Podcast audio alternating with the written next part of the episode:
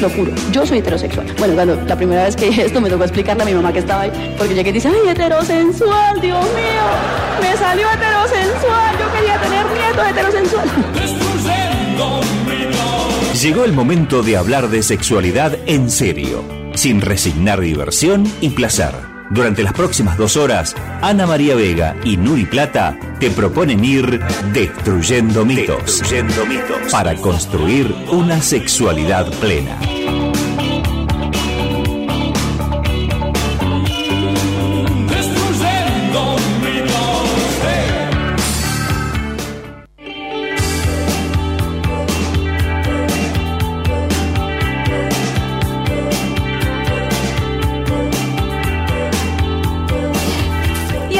Sí. Hola, hola, hola, hola. ¿Cómo estás, querida Nuri? Volvimos, volvimos. Volvimos presencial en la radio y con un horario mucho mejor.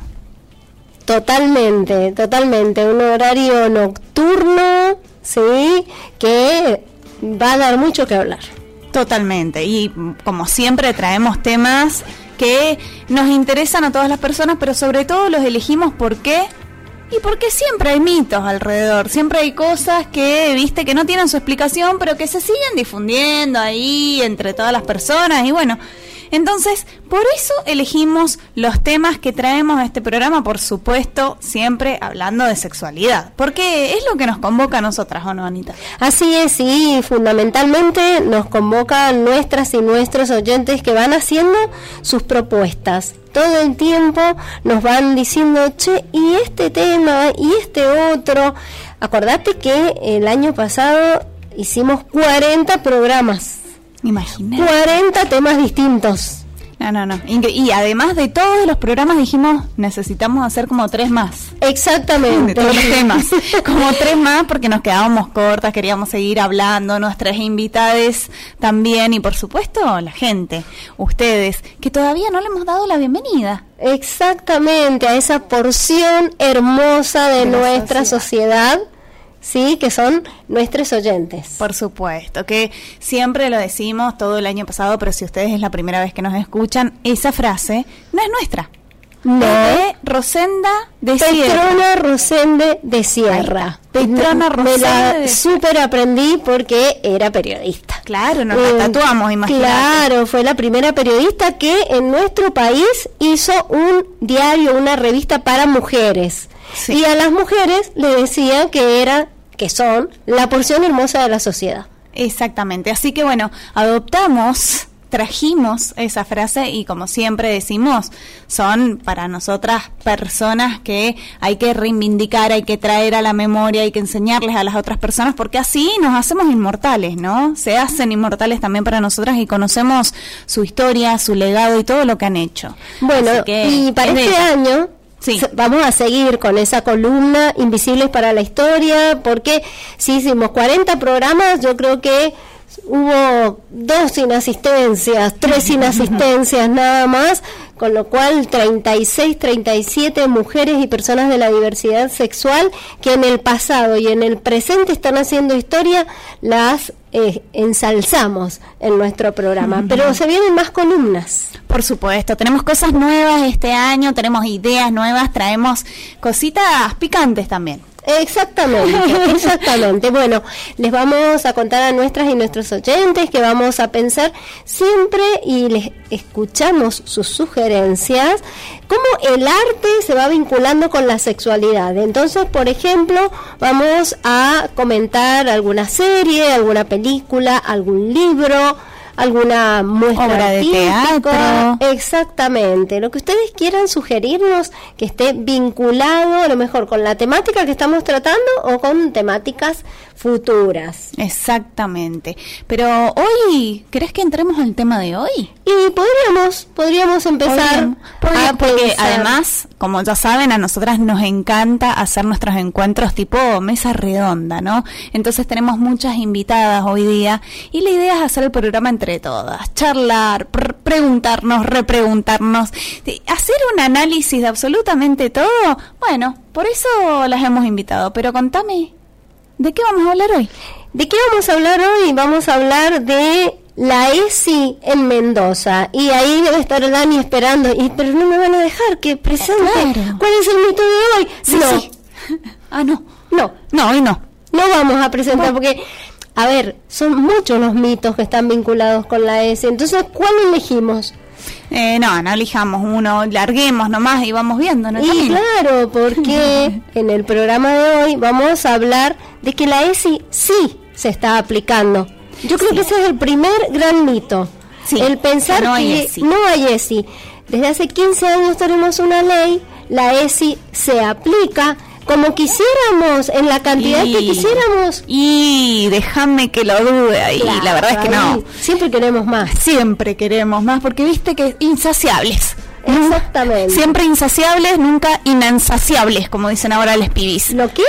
Eh, no, no, importa, le agregas un in adelante, es la nueva forma de comunicarnos, porque viste que el lenguaje, el lenguaje muta y nos van enseñando a nuestros estudiantes. Así que bueno, acá estamos, siempre insaciables, por, dejémoslo ahí. Bien, entonces no vamos a hacerlo solas, como vos dijiste. No. Vamos a hablar de la ESI en Mendoza con varias invitadas. Sí, espectacular. Aparte, el panel, le vamos a decir, el panel que tenemos invitadas, porque además son profesionales en el tema. Exactamente, no, no solo hace años. Sí, no solo en la teoría, sino que también en la práctica Vamos todavía. Así es. Bueno, te invito a presentar a la primera invitada. Bueno, la primera invitada va a venir enlatada, podríamos decir. Ajá. Así como se dice en la radio. Enlatada. Sí, vamos a escuchar porque nos mandó un audio donde nos contó todo lo que quiso sobre la aplicación de la ESI en Mendoza. Me refiero a la licenciada Griselda Flores, quien es la coordinadora provincial Ah, mira. sí. Espectacular. Así que hemos dividido su audio en varias partes y creo que puede servirnos como de esqueleto o de, no sé, disparador, ponele para todo lo que vamos a hablar con nuestras otras invitadas. Excelente. Bueno, aprovecho. Una de esas invitadas que está acá ya en esta mesa es Adriana Miranda. Adriana, bueno, tiene, si yo les cuento todo lo que hace Adriana, se caen acá. Pónganse la silla porque increíble todo lo que hace, pero vamos a resumir un poquito. Ella es licenciada en, en trabajadora social, es parte del programa provincial de VIH-Sida, además es docente ESI en secundaria, además es formadora ESI, viste que, bueno, tiene un montón de cosas, no, y lo mejor de todo que es amo, amo con todo mi corazón y si ustedes tienen la oportunidad de, de, estar presentes o de compartir un espacio, es la creadora del espacio que se llama Emanci Juegos. Entonces, es un espacio, bueno, no, que lo cuente ella dentro de un ratito. Claro, no, me la, no, no la spoileemos. No la spoileemos, totalmente. La verdad que nosotros aprendemos muchísimo de lo que ella hace también, porque hace muchos años que está trabajando la ESI. Así que muy buenas noches, Adri, bienvenida. Hola a todos, bienvenidos. Bueno, primero agradecer este espacio tan bonito como siempre, todo lo que nos convoca y sobre todo cuando lo que nos convoca es la ESI, es lindo, es bonito. Así que bueno, agradecerles. Gracias por la invitación. Perfecto, Adri, qué alegría tenerte aquí en esta mesa y poder charlar un rato porque les recordamos a nuestras y nuestros oyentes que seguimos con las dos horas, ¿sí? Así que hasta las 23 vamos a estar charlando. Nuri tiene la agüita, yo tengo el mate.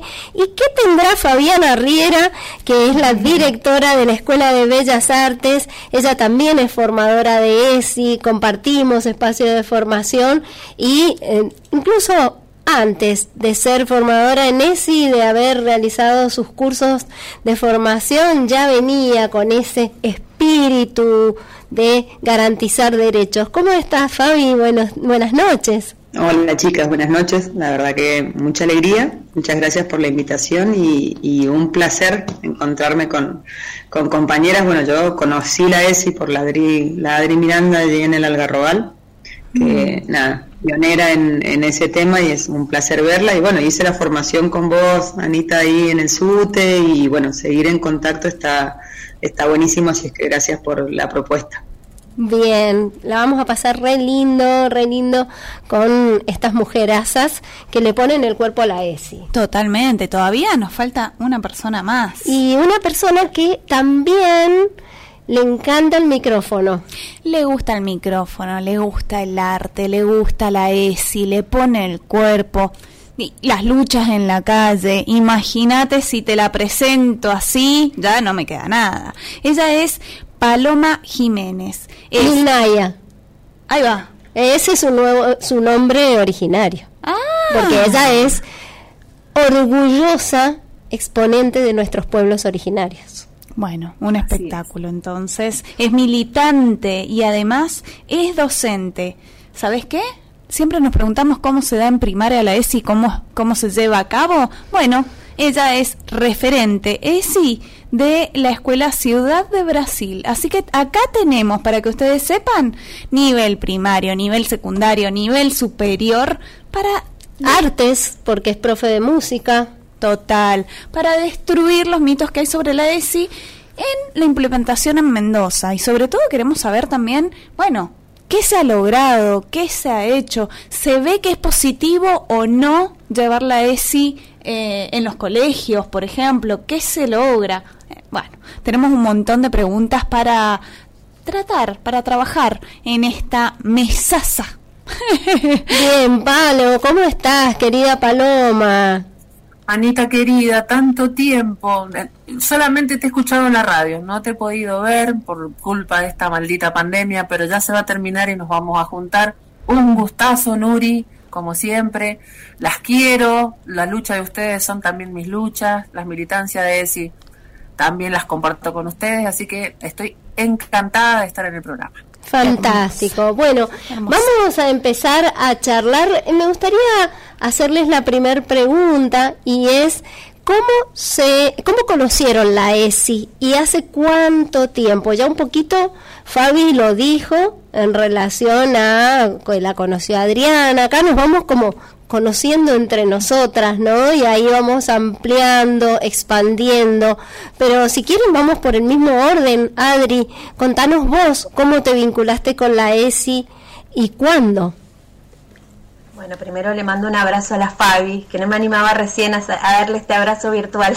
Ay, me eh, bueno, contarles que mm, en realidad yo empiezo mm, a trabajar lo que es la educación sexual en su momento antes de, la sanción de la ley, ¿no? Un poco, eh, yo trabajaba en una organización que trabaja con VIH, con niños y niñas que viven con VIH, eh, una organización de la sociedad civil, trabajábamos en un equipo interdisciplinario y teníamos esta inquietud de salir a los territorios, más que nada, a trabajar lo que era no solo la prevención del VIH, sino tratar de ampliar un poco más todo lo que era el abordaje del trabajo en la sexualidad en ese momento, ¿no? Y ponerle un poco la militancia ya desde antes de la ley a esto de pensar eh, el trabajo en la sexualidad desde la integralidad. Wow. Eh, sí, por ahí está Mariana Helling, que seguramente ustedes la conocen. Sí. Eh, bueno, con ella trabajábamos. Eh, hemos estado, hemos tenido experiencias, bueno, por ahí para contar. Eh, y bueno, era un poco esto, ¿no? Era todo un desafío cuando se pensaba en qué importante sería poder tener una ley nacional que aborde la educación sexual, eh, que la garantice en escuelas y sobre todo desde una visión integral. O sea, debo decirles que cuando se sanciona ya por el año 2006 fue momento y motivo de festejo. Eh, siempre digo a todas las personas que, que tengo cerca que la ESI cuando cuando la encontrás no la soltás más, ¿no? te atrapa, es muy difícil, es muy difícil eh, soltarla, ¿no? Y soltarnos, y soltarse. Fantástico. Eh, Bien, Adri, bueno, excelente. Bueno, ya sabemos por dónde empezaste vos, pero ¿por dónde empezó Fabiana, que hoy es directora de la Escuela de Bellas Artes? Bien, bueno, un poco ahí en el, en el 2015 creo que fue Adri.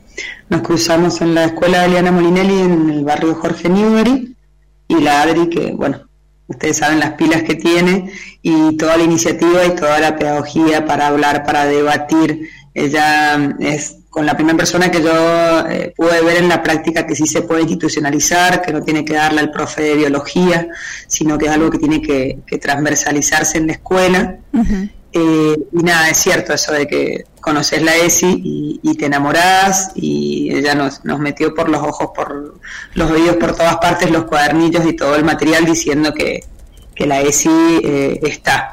Y bueno, algo que, que dijo mm, la referente de mi escuela, la Yelel Liberal, que también es una genia, una rosa total. Sí. Eh, este año en las jornadas cuando arrancamos dice siempre se da ESI eh, uno puede hacerlo consciente o inconscientemente, pero la educación sexual se da siempre en las escuelas. Entonces, eh, nada, esto. Eh, la ley ha sido todo un logro y en los últimos años ha sido un salto en calidad tremendo, pero hay que militarla. Por ahí, como decía Paloma, hay que militar la ESI y ponerle el cuerpo. Y bueno, en esos caminos estamos. Pero principalmente la conocí gracias a la ADRI y después, bueno, al contexto en general. Fantástico. ¿Y Paloma? Eh, como yo mm, eh, soy una profesora de música, en el 2010 me llega un material, eh, yo estaba dando secundaria en esa época, todavía no me metía al ámbito de la primaria, y me llega el material de la ESI para que empiece a planificar como profesora de música, porque yo ponía las quejas de algunas canciones que escuchaban mis alumnos. Y ahí me introducí en, esa, en este mundo, después hubo capacitaciones provinciales, que obviamente realicé, y sobre la ESI. Y después fui, em, va creciendo esto, porque como dicen ustedes, uno se va enamorando, va creciendo, entonces después hice una especialización en educación y derechos humanos, donde estaba la ESI como punto más importante y obviamente en el camino me la encontré a nuestra querida Ana María Vega con sus cursos de capacitación y que me enamoré más de hice el de nivel primario e inicial y hice el de secundario hice todos los niveles y em, después terminé haciendo una diplomatura en ESI en San Juan. Y ahora voy por la maestría, creo yo, después termine la que estoy haciendo, me voy a ir a la maestría de ESI porque mm, me parece algo necesario la continua capacitación. Pero como dicen, repito, ustedes vos te enamorás y nunca más dejas de capacitarte. Sí, es, es un abrir los ojos, ¿no? Es como si se te cayera la venda de un montón de situaciones tan naturalizadas que vemos tan normal, entre comillas, eh, en la vida que sí, wow, no lo puedo creer. Algunas, algunas de esas situaciones que, que, se nos cae la venda duelen, claramente. Pero bueno, pero me parece que nos hace evolucionar, nos hace crecer, nos hace darnos cuenta que queremos otra sociedad. Así es, así es. Bueno, les vamos a proponer a nuestras, nuestros oyentes y a nuestras compañeras aquí de la mesa escuchar algo de música que mm. yo creo que, a ver, los canticuénticos les suenan como para pensar cómo nos han ayudado a dar ese, y en eso Palo sabe un montón, Paloma Jiménez, porque lo debe haber trabajado mucho con sus estudiantes en, el, en la primaria, pero yo creo que los mensajitos que nos dan los canticuénticos en esto que vamos a escuchar nos hace reflexionar a todas las personas sin importar la edad. Sí, además Adri en, sus talleres, que también he, estado, eh, utiliza varias canciones, así que después le vamos a pedir que nos pase el su recursero. Vamos. Me voy a jugar. Ah. Nosotras también. Sí, chicas, vamos juntas. Nosotros también vamos. Sí, vamos todos juntos. ¿Por qué juntos? Si también vamos nosotras. Y porque juntos se usa para chicos y chicas. ¿Y por qué juntas se usa solo para chicas? Mmm, ya sé. ¿Y si buscamos una palabra que nos junte? Juntes. ¿Quién dijo que los juguetes son de niño nena? Si vamos a vivir juntos, juntos hay que jugar.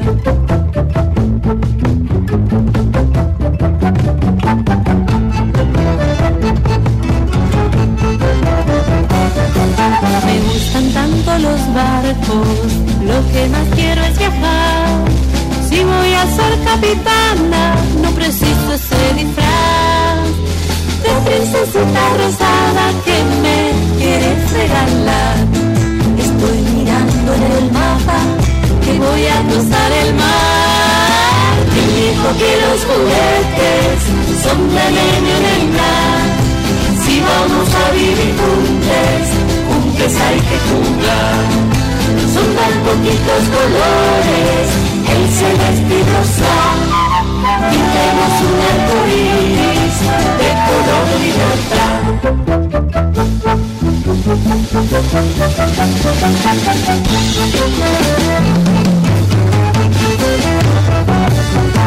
Pido un bebé chiquito para aprender a cuidar, porque cuando sea grande quiero ser un buen papá no necesito pistolas ni casco de militar, porque jugar a la guerra si yo prefiero abrazar.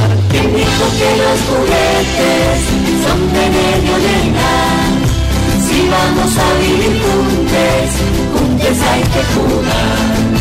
Son tan poquitos colores, el celeste rosa.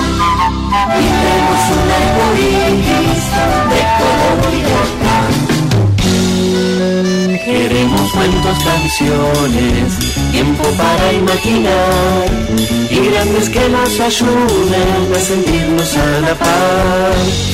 Nenas y nenas felices jugando de igual a igual. Es mucho lo que está en juego, no nos quieran separar. ¿Quién dijo que los juguetes son de medio? Si vamos a vivir juntos, juntos hay que jugar. Son tan poquitos colores, el celeste y rosa. Y tenemos un arco iris de color libertad. ¿Quién dijo los juguetes son de reino de nada? Si vamos a vivir juntos,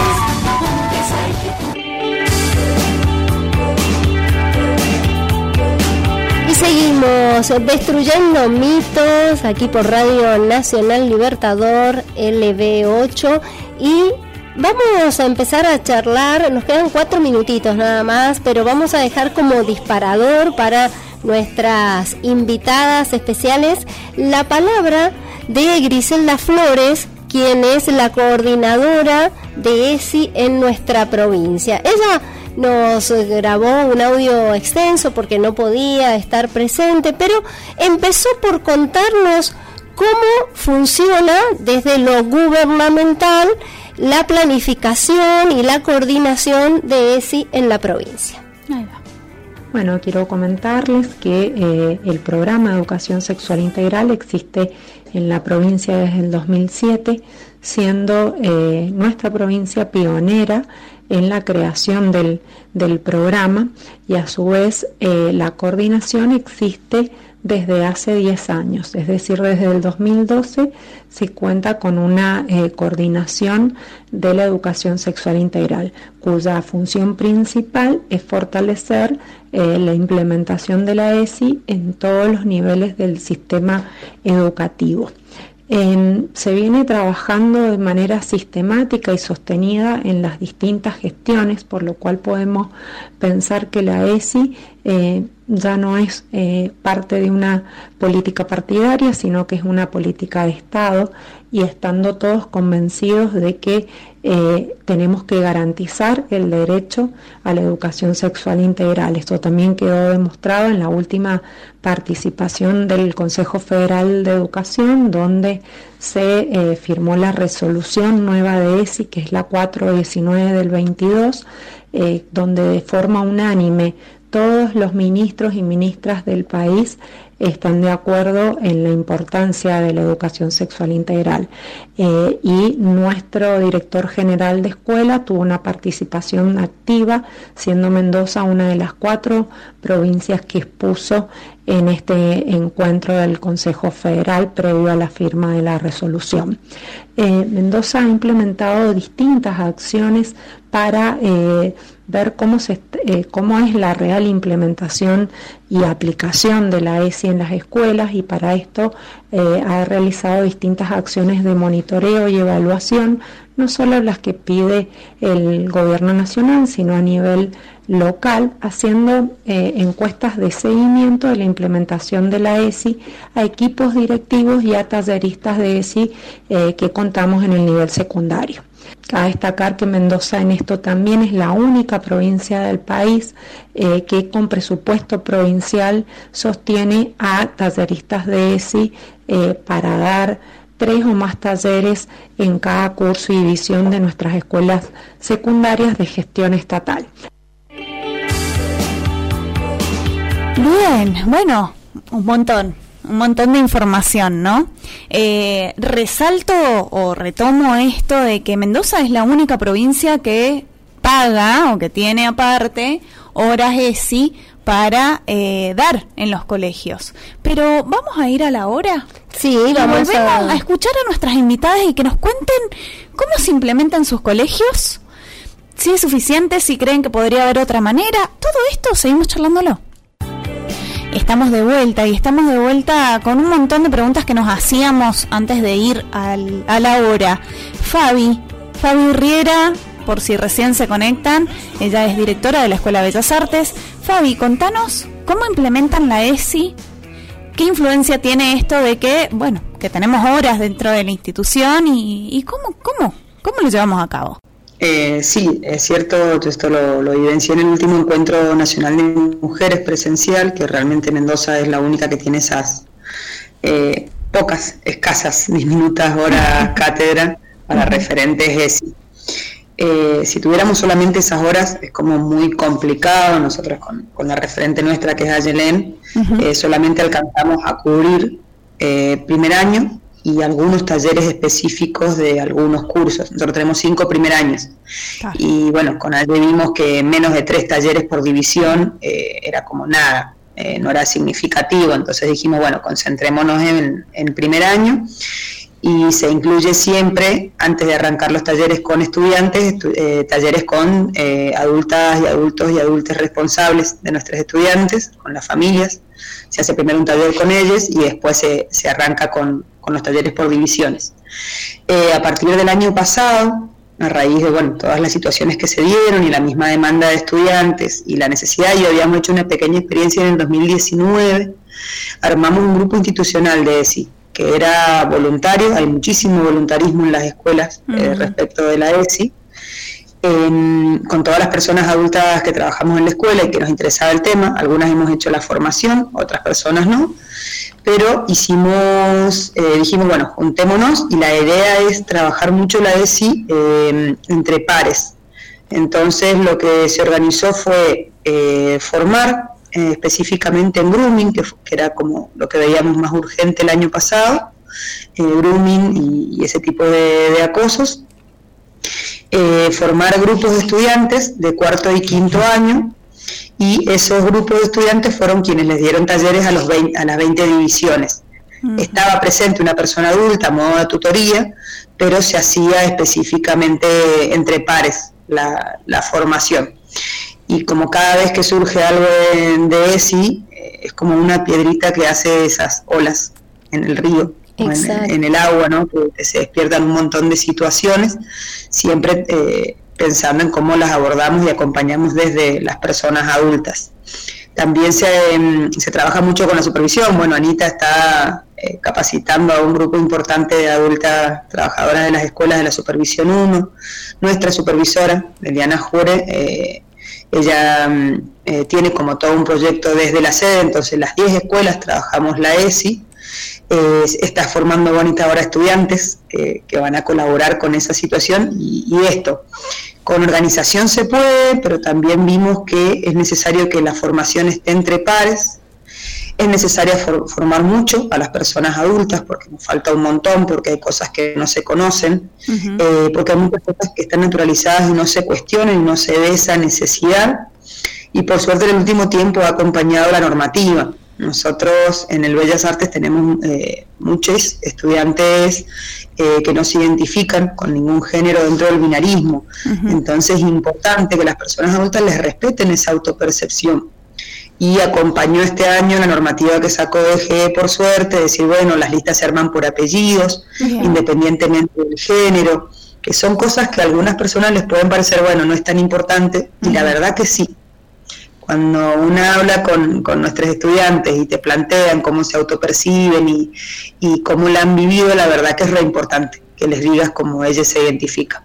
Entonces, bueno, vamos evaluando, vamos evaluando año por año y vamos viendo cómo ajustar, pero esto es con mucha voluntad, con muy pocos recursos, con muy poco dinero y hoy hablábamos de, tuvimos una reunión justo con, con em, planeamiento y con el director de secundaria y hablábamos de la necesidad de que la persona referente de ESI en realidad tenga un cargo en el servicio de orientación, que no sean solamente Claro, claro, porque si no es, es como que tiene que hacer muchísimas cosas ¿no? Eh, porque se les paga por esos tallercitos, pero eh, quien conoce realmente la ESI sabe que son muchas las puertas que se abren para que la ESI esté presente, entonces hay que acompañar a eh, docentes para que transversalicen, hay que intervenir en estos episodios que irrumpen, hay que actuar en algunos aspectos institucionales y, a ver, el referente ESI no puede todo, ¿no? Sí, una cosita que me olvidé que también es importante y que nos lo permite la legislación. En las jornadas de febrero incluimos una breve síntesis de lo que es la ESI, pero todas las planificaciones del BELLAS, todas las áreas tenían que elegir mínimo un contenido ESI y trabajarlo en complejidad creciente de primero a quinto año. Esto tiene que estar en las planificaciones y es obligatorio y es institucional y te abre el debate y la posibilidad de, realmente empezar a transversalizar la, educación sexual integral. Y hablamos, Eso se me había olvidado. Bien, ya hablamos de transversalizar y si bien en primaria no hay talleres, ¿cuál es el rol de la coordinadora, como en este caso Paloma, ¿no? que está en una escuela primaria? Y que no hay talleres específicos con una tallerista, pero ¿cómo se trabaja, Palo, en, en la primaria? Eh, la coordinación en sí hace como unos seis años, siete, empezó a hacer eh, jornadas provinciales y a em, fijarse quién eran las, las, colegas que tenían alguna formación y las ponían como referentes de la escuela en donde estaban. Empecé a ir a esas jornadas que se empezó a hacer desde lo provincial y quedé como referente de sí de la escuela. Bien. ¿Cómo hacemos? Primero que nada fue concientizar a las colegas, entonces apenas, esto fue, pónganle, de septiembre, diciembre, en las reuniones de jornadas empezamos a hacer, abrir puertas, a empezar a hablar de la ESI y qué es lo que mm, nosotros mm, a ver, hablamos pero no planificamos, el famoso currículum oculto del que se habla en educación. hablamos todo el tiempo de, la, de, sexualidad, pero nunca estaba planificado. Entonces lo que primero hicimos es darnos cuenta de eso y empezar a plasmarlo en nuestras planificaciones con los lineamientos y los ejes que ya este material estaba desde hacía mucho tiempo. Estoy hablando del 2013 en la escuela primaria. Y ahí empezamos a hacer todo el equipo docente, eh, capacitaciones, este, obviamente las capacitaciones las termino dando yo, pero en las horas que podemos, este, eh, aprovechamos para hablar de las problemáticas que tenemos, de lo que no sabemos, de la normativa, hasta dónde podemos llegar y cuando no podemos, llamamos a la coordinación provincial para que nos ayude. Mientras tanto, en la planificación de todas mis colegas que encima que me tienen que aguantar tienen que cambiar todos esos mandatos sociales y viejos paradigmas, tienen que planificar eh, anual, mensualmente y mandar en la secuencia algún alguno de los ejes y lineamientos ESI. Bien, ahora, sí, Palo, ¿cuánto de eso se ejecuta realmente? Y estoy pensando en una escuela donde se trabaja mucho, porque conociéndote, no me quedan dudas, pero también conozco escuelas en las cuales ni siquiera en el PEI está, porque nuestras alumnas ah. del instituto van y observan el PEI cuando están formándose en ESI, van a observar el PEI de las escuelas donde están haciendo las prácticas, en algunas en el PEI ni siquiera están y en otras está en el PEI, pero es un dibujo, ellas mismas se dan cuenta de que la docente formadora, coformadora que tienen, no tiene idea de ESI y es más que le, le tira como si fuera un paquete a ella que sí. está formada. Por ahí hay que, eh, por lo menos en la zona mía, en Vida del Parque, yo me comunico con las personas referentes de ESI de Vida del Parque, con la de la Cordillera de los Andes, con la, de la Escuela Cobo, y vamos entre nosotras pasándonos material y diciéndonos las problemáticas que tenemos. Es un proyecto institucional, así que en el PEI debe estar. La historia es que cuando uno lo va a llevar a cabo, no es tan fácil con las colegas nuevas, porque siempre hay cambios con las colegas. Entonces nosotros hemos decidido, por lo menos en cuatro o cinco escuelas, que, por ejemplo, marzo, vamos a poner un ejemplo para no serlo tan complicado y el que esté o la que esté escuchando entienda. Marzo, un mes muy complicado en muchas cosas, pero hay dos temas para hablar dentro de la ESI. El 8 de marzo, y Memoria, Verdad y Justicia. Con esos dos temas son disparadores y las docentes deben empezar a buscar esos ejes y esos lineamientos para conversar con los chicos. El 8 de marzo podemos hablar de derechos, de perspectiva de género y memoria, verdad y justicia, lo mismo. Podemos hablar de la diversidad, lo que hizo los militares con la diversidad. Identidad, totalmente. Claro, exactamente. Entonces ya no es un tema aparte con un taller, sino que está incluido en las temáticas que vamos dando en la escuela. Entonces la maestra no siente que tiene que planificar aparte. No, dentro de su planificación ella ya tiene el, ya lo tiene como un cassette. Acá tengo que poner ese y charlar con los chicos estas temáticas. Pero también están las situaciones emergentes. Esas son las más difíciles. ¿Sí? Cuando un niño viene con alguna problemática muy grave, barrial o personal, una tiene que estar preparada para eso para eso es la referente. Pero mis colegas se van preparando conmigo. No es nada fácil, porque como dije, hay que derribar mitos, hay que derribar mandatos sociales, hay que derribar un montón de cosas que no es nada fácil. Por ahí con los chicos no es más fácil que con nosotras mismas. ¿eh? Claro. para nosotras es muy, Sí, es mucho más difícil para nosotros que para los niños. Y em, en la escuela primaria nosotros somos referente provincial por el trabajo que venimos haciendo hace muchos años, el año pasado nos hicieron eh, entrevista y salimos en todos los medios muy contentas, porque no es un tema que fue del año pasado, no hace siete años que trabajamos la ESI en la escuela primaria. Entonces nosotros ya tenemos como aceitado el tema.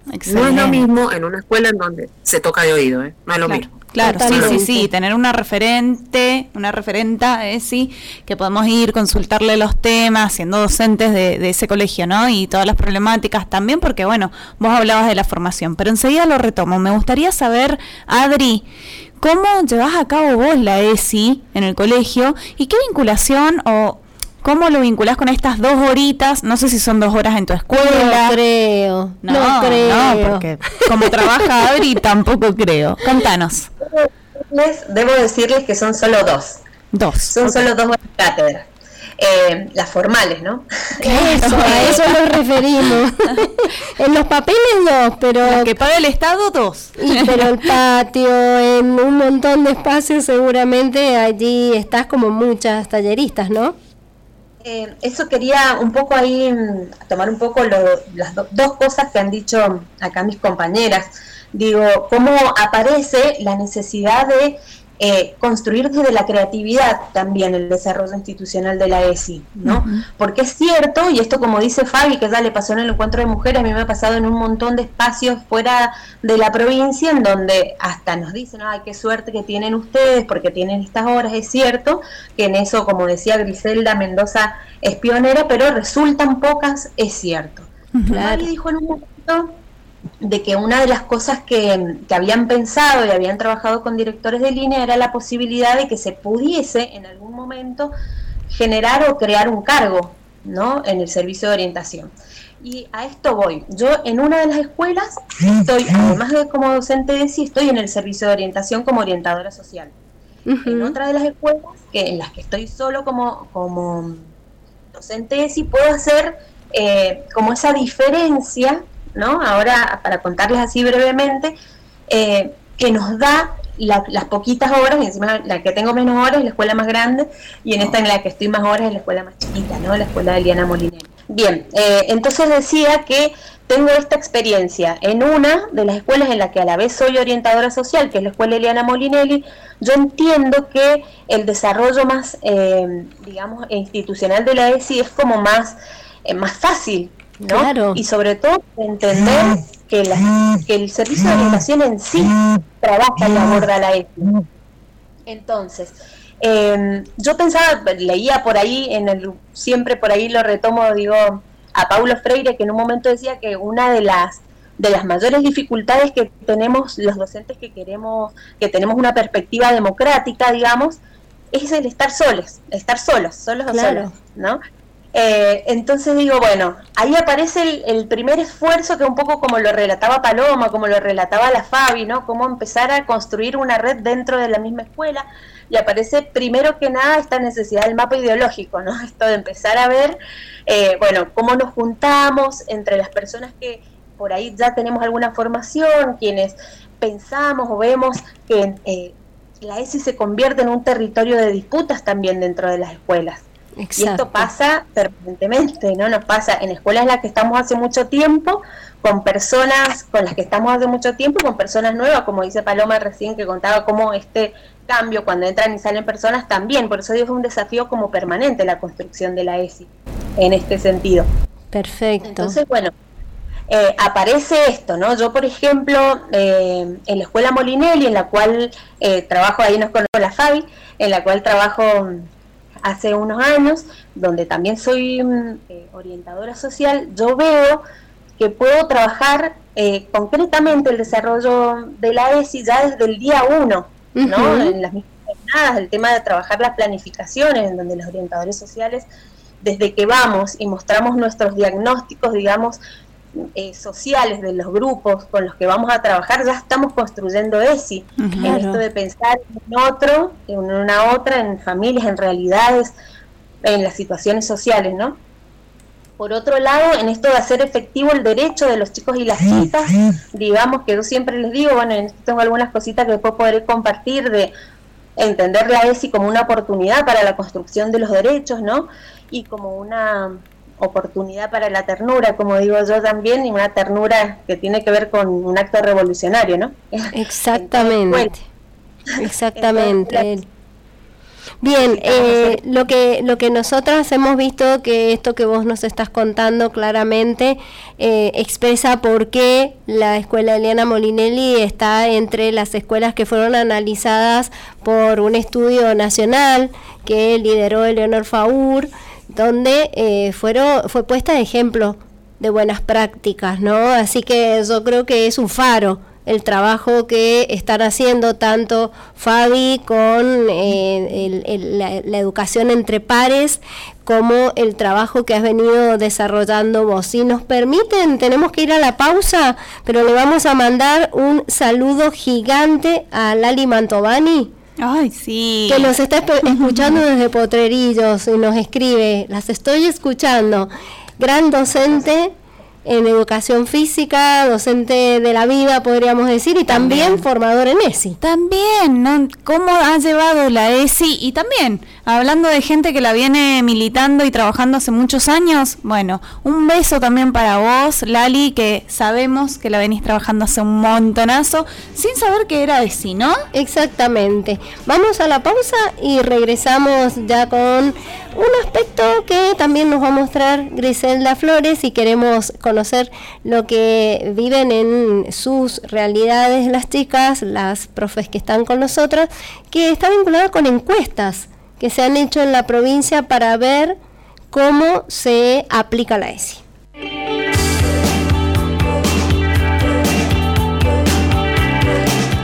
Seguimos destruyendo mito, querida Nuri. Seguimos, pero además, mientras estábamos en el corte, nos siguen mandando mensajes. Así a ver. yo siempre digo, es un beso por bloque, pero no, le vamos a meter besos para todas las personas. Y acá un beso también para Alejandra, que nos escucha todos los programas, que no es docente, pero que le recontra interesa la ESI, la milita en todos lados y está de cumpleaños, está en alguna reunión y ¿sabes qué hace? Lo pone al palo y dice, escuchá, escuchá, vos, vos, vos. Escuchen, Sí, esto te interesa y después discute, discute. ahí nomás plantea la discusión en todos lados. Así que un beso gigante para vos, Ale, te amo con todo mi corazón, porque eh, ella se pone también la camiseta de la ESI sin ser docente. Y eso es también lo que queremos, por eso llevamos la ESI a todos lados no solamente en el ámbito educativo, sino que lo traemos a la radio, lo llevamos dentro de la casa, con nuestros amigues. Y bueno, así se va compartiendo y se va como mm, mm, mm, contagiando, contagiando, contagiando el amor por la ESI.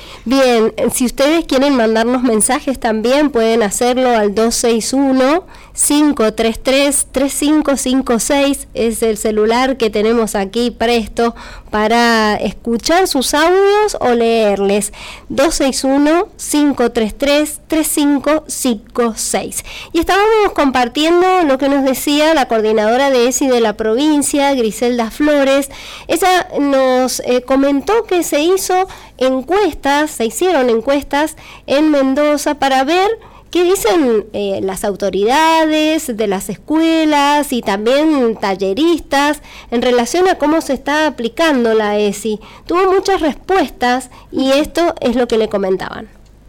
Se tomó esta encuesta tanto en nivel primario, secundario y nivel inicial, tanto de gestión estatal como de gestión privada, teniendo eh, como objetivo ver qué cantidad de capacitaciones habían recibido los equipos directivos, la conformación de equipos de referentes escolares en función de la resolución 340, también las, eh, qué aspectos facilitaban o obstaculizaban la implementación de la ESI y si había algunos núcleos de aprendizajes prioritarios eh, que se trabajen más que otros, a qué obedece, si existen resistencias, cuál es el trabajo con, con las familias y si se realiza la jornada educar en igualdad. Principalmente esos eran los aspectos a indagar.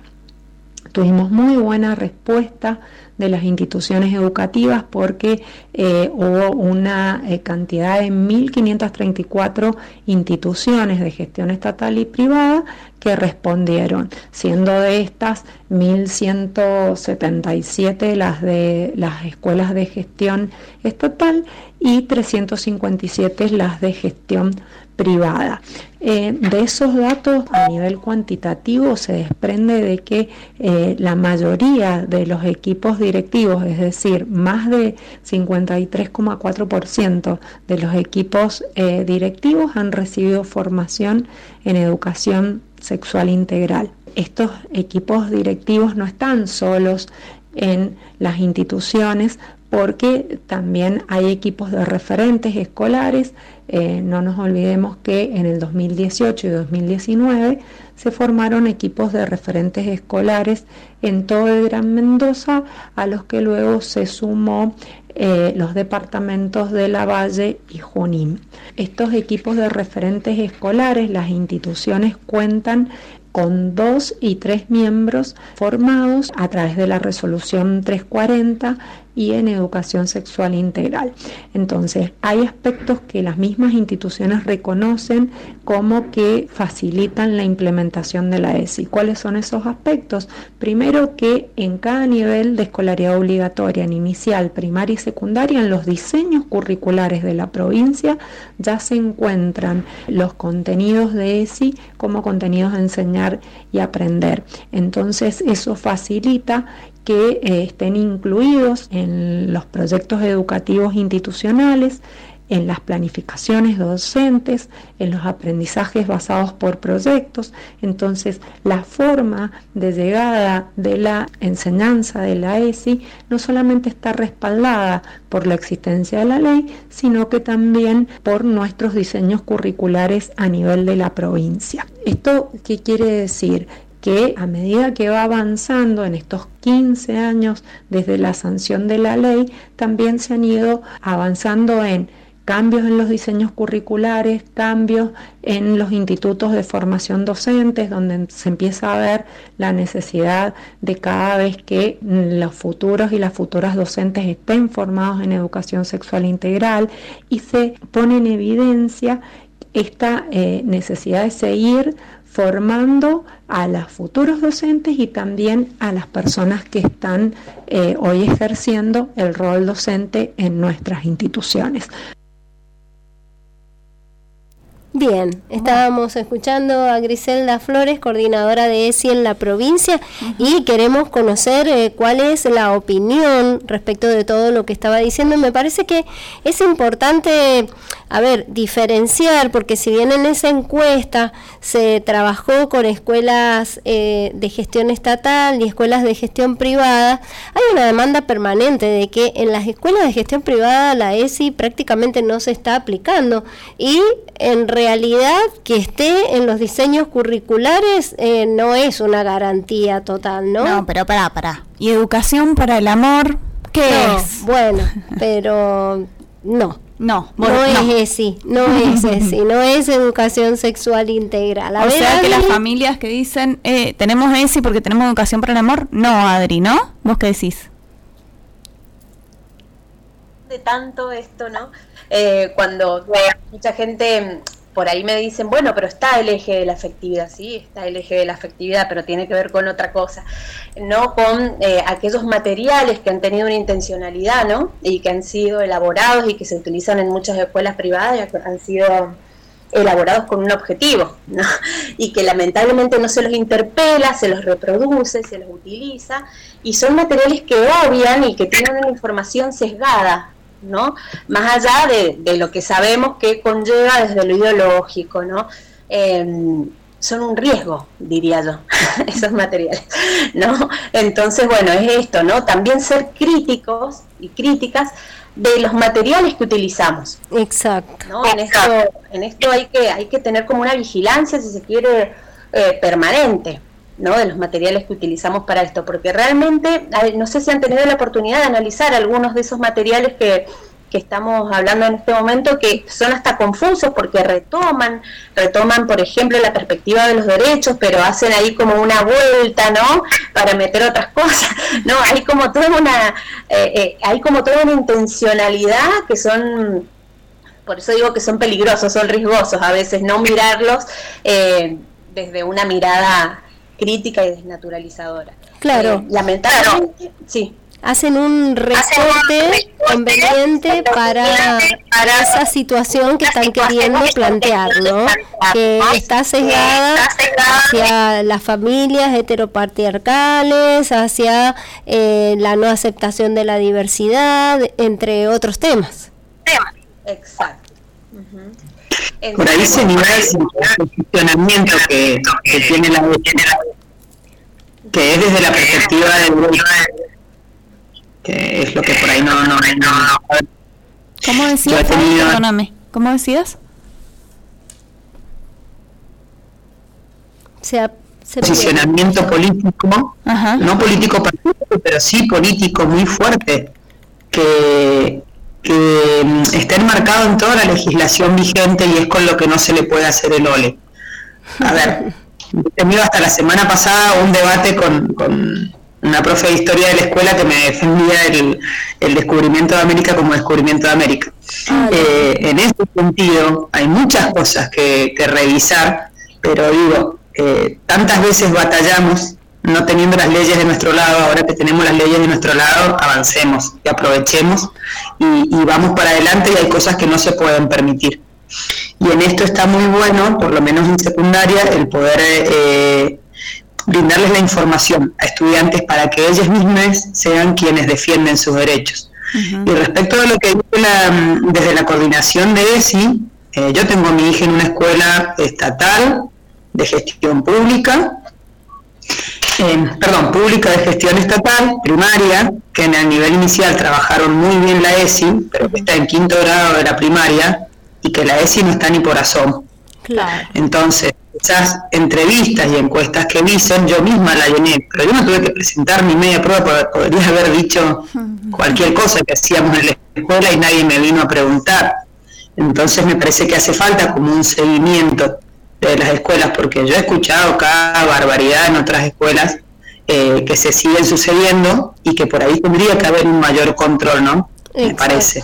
Exacto, porque si a la hora de mostrar encuestas nos ponemos a presentar la que hizo el SUTE el año pasado, donde convocó a talleristas, pero hacía otras preguntas y también a algunas directivas y directivos, los números dan totalmente distintos, ¿no? Entonces quizás la realidad real esté en el justo medio, pero no lo sé. Me, me, quedan algunas dudas por los relatos que tenemos permanentemente. Pero que te quedan las dudas, porque nos vamos un segundo y ya volvemos. Vamos.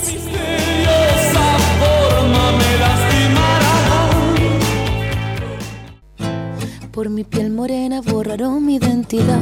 Me sentí pisoteado por toda la sociedad. Me tuve que hacer fuerte por necesidad. Fui el hombre de la casa muy temprano.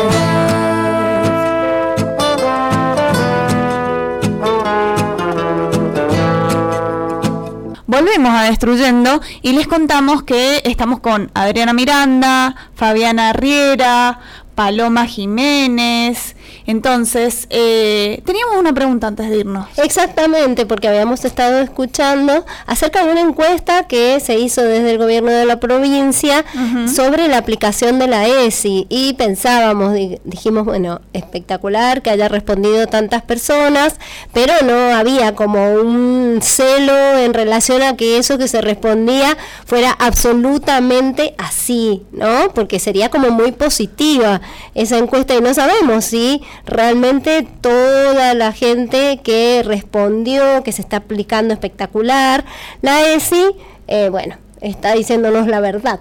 Pero Paloma Jiménez, que está en el ámbito de la educación primaria, tiene para decir lo suyo también. Privada, de Chopin, y en el Instituto de Formación Docente también soy referente ahí de género y en la, en la secundaria de ESI. Bueno, pues ya, ya, ya sabemos. Ahí va.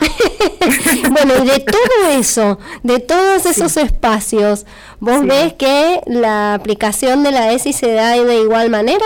No, a ver, eh, voy a empezar por la pregunta. Yo no creo en las encuestas, y menos ah. cuando las hacen eh, los gobiernos, porque hay una mirada obviamente partidaria, aunque lo nieguen, y cuando estamos hablando de un tema tan importante como la ESI, esas cosas las debemos dejar de lado. Lo demás lo puedo entender, ¿eh?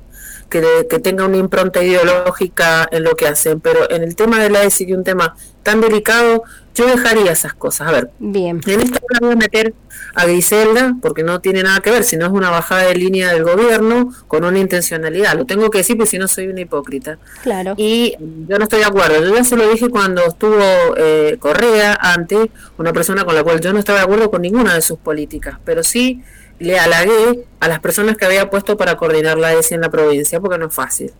Bueno, sigo sosteniendo lo mismo. Yo no estoy de acuerdo con nada de lo que hace Toma, ni con las encuestas. Y voy a separar esto que dije recién, voy a separar el equipo. Ahora, la encuesta la hace el gobierno. Y el gobierno tiene una intencionalidad. Y por más que a mí me digan lo que me digan, hay una intencionalidad partidaria. Aunque no le guste que lo diga, lo tengo que decir, tengo que ser sincera, porque si no, todo lo que milito es en vano.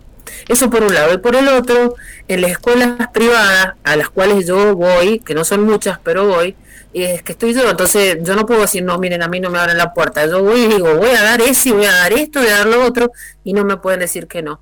En el Chopin, el director me pidió que le presentara un proyecto institucional, el cual se lo presenté en menos de cinco días, y entonces me convertí en la referente, y con los colegas nos juntamos este, en las jornadas y cuando podemos fuera del ámbito escolar, miren el trabajo que estamos haciendo, para este, empezar a planificar en secundaria, porque hay una demanda permanente de nuestros jóvenes em, en, en ESI. Y bueno, eso yo los viernes en la mañana, a partir del viernes que viene, o sea, este viernes voy a empezar a ir en la mañana, a hablar con los colegas, cómo le está yendo, y grupo por grupo, no es una escuela grande, entonces no me va a costar nada. Y con el Instituto de Formación Docente, desde que estoy en el Instituto Chopin, eh, dando materias que tienen que ver con la música y con la producción artística, em, planifican con ESI, siempre, pero tiene que ver con una cuestión mía. Ahora, es institucional. A partir de que han hecho una jornada sobre perspectiva de género, ahora es un lineamiento este, institucional. O sea, todos los profesores que forman futuros docentes deben poner la ESI en sus planificaciones. Así que me parecen logros buenísimos, que no sé si están en la encuesta. Yo te digo lo que va pasando alrededor mío. Sí. Bueno, está bueno, está bueno que la formación docente, porque viste que es otra otra cuestión que se queda siempre la ESI como en el aire. Sí, de todas formas, en la encuesta eh, no, fue nombrada los institutos superiores. No está nombrada la educación superior y ese es un bueno, un detalle. Detallazo. Muy importante porque las y los docentes nuevos no están saliendo con esa formación, salvo en muy pocos institutos. Ahora sumamos al Chopin en la lista, ¿no? Pero, bueno, por ejemplo, desde lo que se hace del IES 9029, que fue pionero, dos o tres, no sé si los dedos de una mano nos alcanzan, ¿no? Para contar cuántos institutos tienen ESI. Bueno, pero a raíz de todo esto, yo quiero preguntarles a ustedes, ¿qué cambio han habido en sus instituciones o en los grupos en donde han llevado eh, la ESI, la han militado y la han trabajado además? más que de la boca para afuera, sino laburado. Eh, cuéntenos qué han logrado o qué cambios han visto. Positivos, negativos, lo que sea, eso queremos saber. ¿Quién empieza? ¿Quién quiere empezar? ¿Adri? Yo, yo empiezo, yo empiezo. Bueno, dale, la mano como un, como primario. Lo primero, entras a mi escuela a las 8 de la mañana y nadie forma. No hay hombres, mujeres, más alto, más petizo, más bajo, más no, entramos a los cursos, no entramos a los cursos, nos quedamos a la orilla de los cursos, la bandera, cantamos la canción de la bandera, mucha música, mucha alegría y entramos. Primer cosa simbólica, no hay más hombres mujeres, no hay más filas no hay más de chicas y de chicos eh, como, como es un gran cambio positivo que ha hecho mi directora, la nueva, porque tenemos una directora hace dos años recién, y ella decía, bueno, hagamos, hagamos cambio simbólico.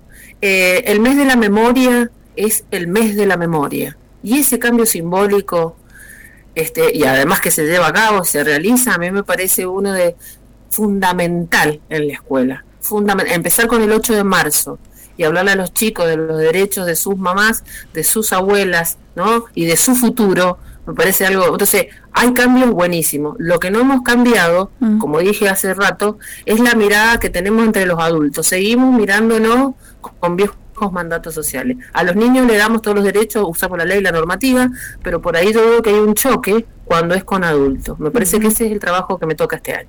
Bueno, éxito, éxito con eso. ¿Y Bien, yo pienso, bueno, a lo largo de estos años creo que han sido muchos los cambios y me parece que los cambios por ahí han sido motivados más que nada por nuestros estudiantes, ¿no? Son quienes construyen, me parece, los escenarios y nos obligan a pensar la ESI cada año de manera distinta. Yo creo que todos quienes estamos hace un tiempo podemos, pero relatar que la ESI que dábamos hace 10 años atrás era una, hace 5 era otra, hace 2 era otra, ¿no? Y ayer es otra, ¿no? Entonces digo, Qué interesante que es tener siempre esa mirada, esa flexibilidad para pensar a la ESI como construcción, ¿no? Eh, histórica, situada, social, ¿no? Y política, como decía muy bien recién la Fabi.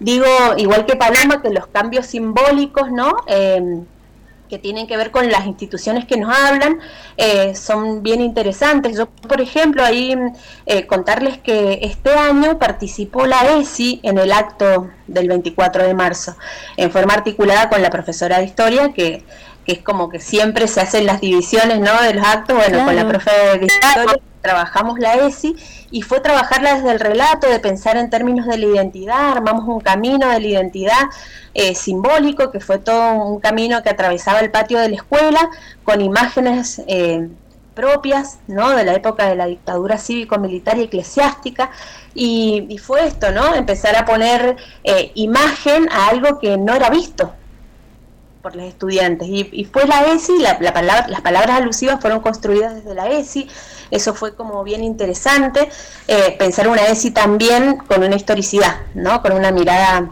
histórica. Eh, y bien que simbólico, ¿no? Sabemos lo que son los actos en las escuelas. Y por otro lado, por ejemplo, los abordajes que tienen que ver con eh, con la presencia, digamos, o dotar de existencia algunas intervenciones. otra de las cosas que puedo dar ahí como ejemplo fue el año pasado que hicimos, bueno, la, Escuela Molinelli tiene una orientación artística, entonces, bueno, es un poco a veces tratar de hacer propuestas que visibilicen la ESI que en clave, digamos, artística. Entonces se hizo para los 15 años de la ESI un mural sobre educación sexual integral. Después ya le vamos a compartir unas fotitos, qué pena que en radio no se puedan compartir, pero es un mural que fue em, diseñado por un grupo de estudiantes que estábamos trabajando y acompañando en, bueno, en un proceso de transición en uno de los casos y bueno, acompañando desde la diversidad.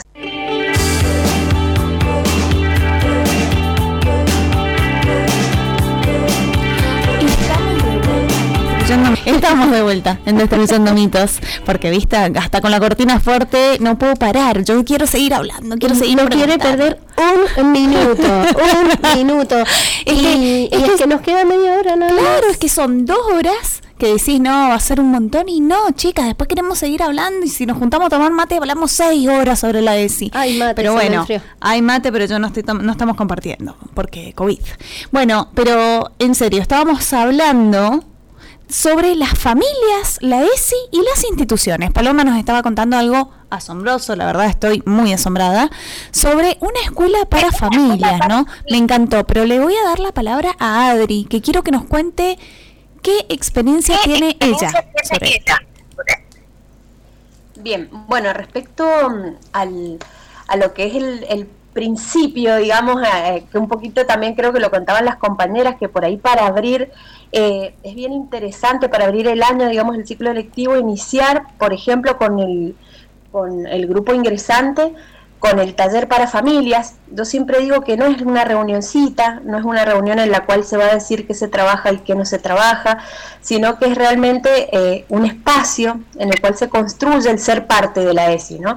Em, por ejemplo, en una de las escuelas, eh, no en la la Molinelli, sino en la escuela del Plumerillo, eh, que es mañana, uno de los talleres que hacemos eh, con las familias. La idea, por ahí para compartirla, por ahí también si les puede servir y también tiene un poco que ver con esto del camino, que, que, es un dispositivo que, utilizo mucho porque por esto lo que simboliza significa, ¿no? El caminar.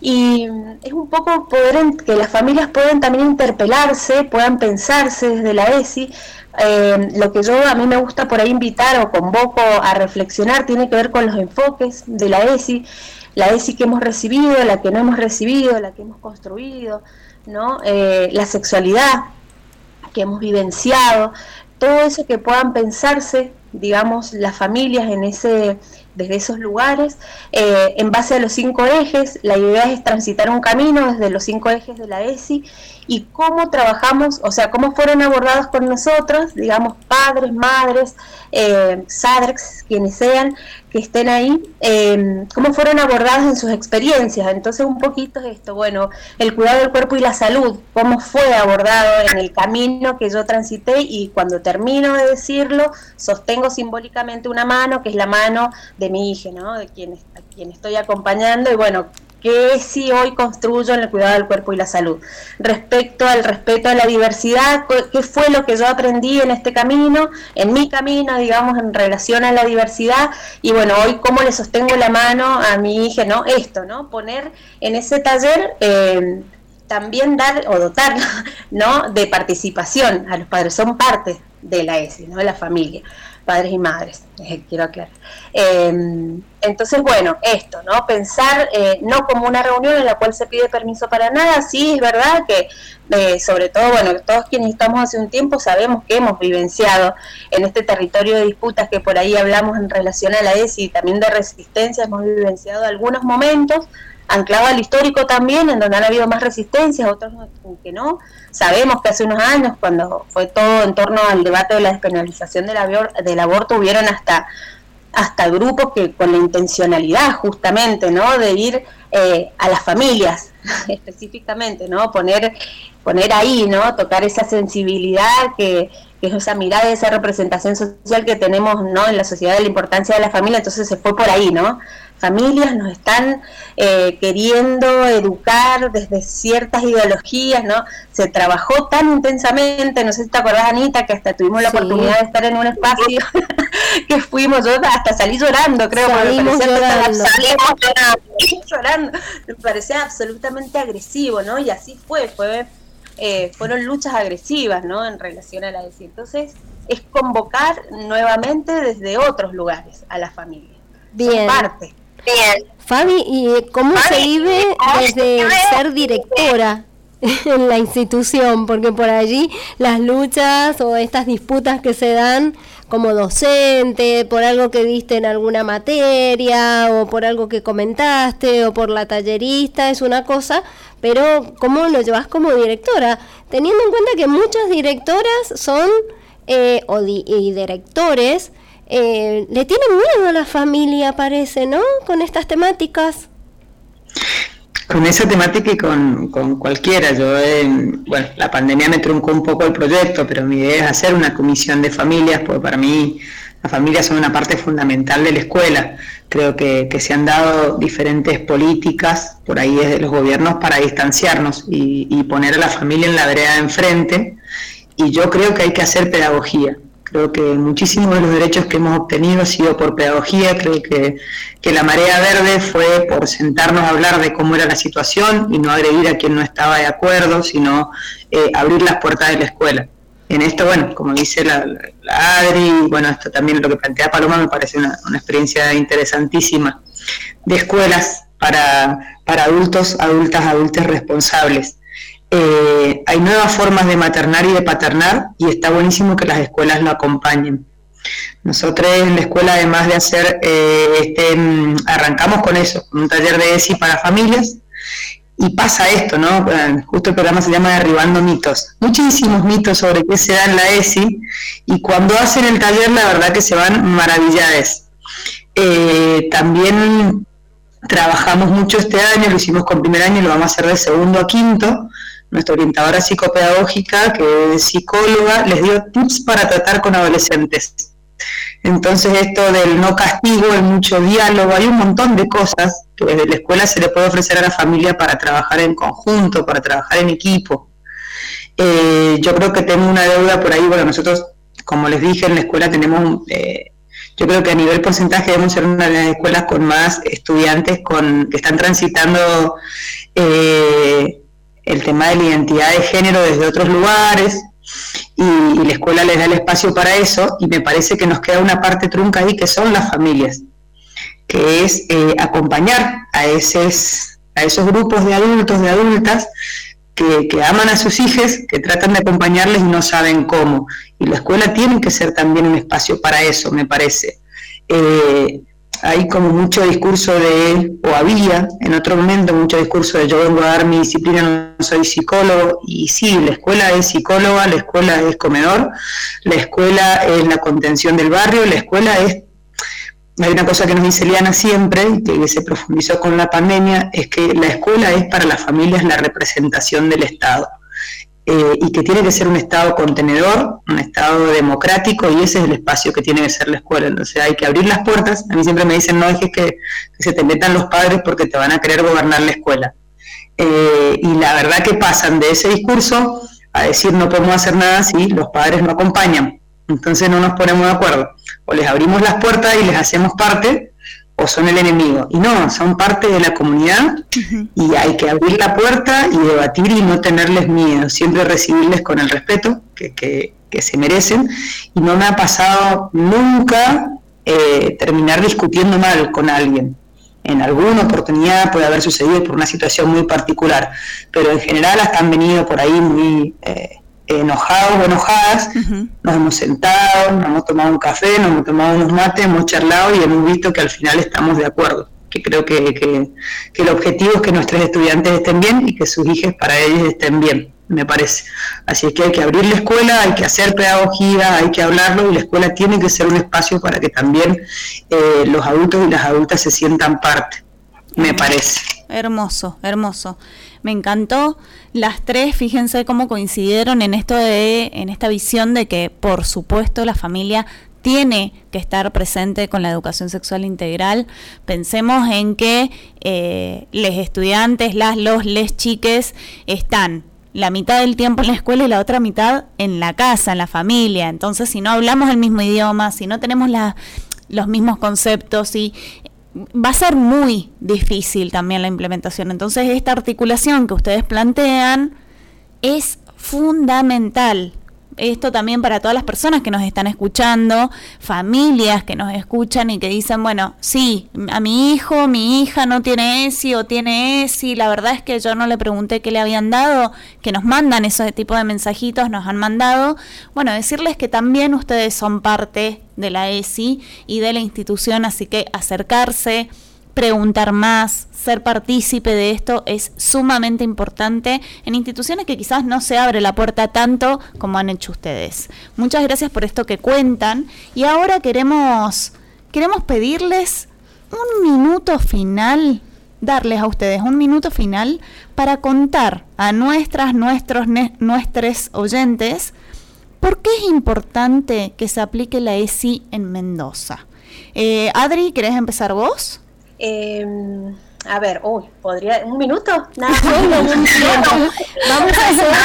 A ver, bueno, em, bueno, primero que nada, porque la ESI es un derecho. Como les dije, para mí la ESI es un derecho y es una oportunidad, porque pienso, siento y creo que es palabra, que es mirada, que es escucha, porque es una posibilidad para construir historias y para salvarlas también, porque es un imperativo ético y es una oportunidad para el protagonismo de las infancias y las juventudes y también para derribar el adultocentrismo, ¿no? Y porque mm, creo, y como lo dije hace un rato, que es una oportunidad para mm, la ternura en tiempos de lazos frágiles y, mm, y, en estos tiempos tan violentos, ¿no? Y de tanto impacto. Em, por eso, porque creo que es justicia la ESI, es justicia educativa, la ESI en las escuelas. Bien, estábamos escuchando a Adriana Miranda, es una de nuestras invitadas de hoy y lleva muchos años trabajando en ESI, creando para la ESI materiales, para juegos, para aplicar la ESI en múltiples formas, no solo en la escuela. Y eso es una cosa que nos queda como capítulo para otro momento. Total. La educación sexual integral en otros espacios. Ahora queremos escucharte a vos, Paloma Niania. Nilnaya. Nilnaya. Nilnaya. Nilnaya. Bien. Paloma Nilnaya. qué quería decir, Quería decir sí, Nilnaya, que quiere decir Paloma pequeña quiere decir Nilnaya. Ay, Soy indígena, de Tehuelche. Lo de paloma sí, lo de pequeño. Después lo hablamos otro día. es parte de la ESI también, ¿no? sí. Nilnaya Caime me llamo, paloma pequeña iluminada. A mi papá era un romántico. bueno, después hablamos si quieren de, ESI y, eh, y pueblos originarios. Me encanta. Un programa entero. Eh, para mí la ESI sirve eh, para acompañar procesos en mis alumnas, alumnas, en mis colegas y en las familias, eh, para que puedan acercarse a las sexualidades, que hay veces que ni los mayores tenemos en cuenta, las diferencias, ¿no? Sexualidad, sexo y todo eso que nosotras ya empezamos a militar hace mucho tiempo. Y porque, como dijo Adriana, además que somos sujetos de derecho, tenemos una normativa, tenemos leyes las cuales debemos cumplir. Entonces la ESI no es una imposición, sino justamente es algo más que debemos eh, enseñar y, los chicos tienen la oportunidad de aprender para poder defenderse en la vida, en lo que sea. Eh, la ESI hace eso, le da herramientas a nuestros alumnos para que puedan defenderse en su vida, en su y además tener una sexualidad plena que lo más importante en un ser humano, tener una sexualidad plena y no estar frustrado en su futuro. Entonces, como verán, la ESI es algo para definir, como dijo eran a dos horas, pero tenemos un minutito nada más. Y en las escuelas, lo más importante es que los mayores tengamos en cuenta que cuando nosotros no conocemos de ESI, lo primero que tenemos que hacer es capacitarnos. Para eso sirve la ESI, para eso sirve el programa, para eso sirve la ley. Porque voy, la busco y me desasno y no cometo errores, y no cometo errores con los niños, ni con los hijos de los demás. Me parece algo fundamental. Bien, estábamos escuchando a Paloma Ninaya Jiménez, ella es docente de música, coordinadora, referente de ESI en el ámbito de eh, nivel primario, secundario, superior. La tenemos en todos los niveles. Y ahora eh, cerramos con Fabiana Riera, directora de la Escuela de Bellas Artes y formadora en ESI, tu minuto para contarnos entonces que, por qué es importante la aplicación de la ESI en Mendoza, Fabi. Sí, qué difícil después de palabras tan bonitas y tan exactas de las, de las compañeras. Em, yo creo, bueno, esto, que retomo mucho lo que dice la Adri de justicia educativa.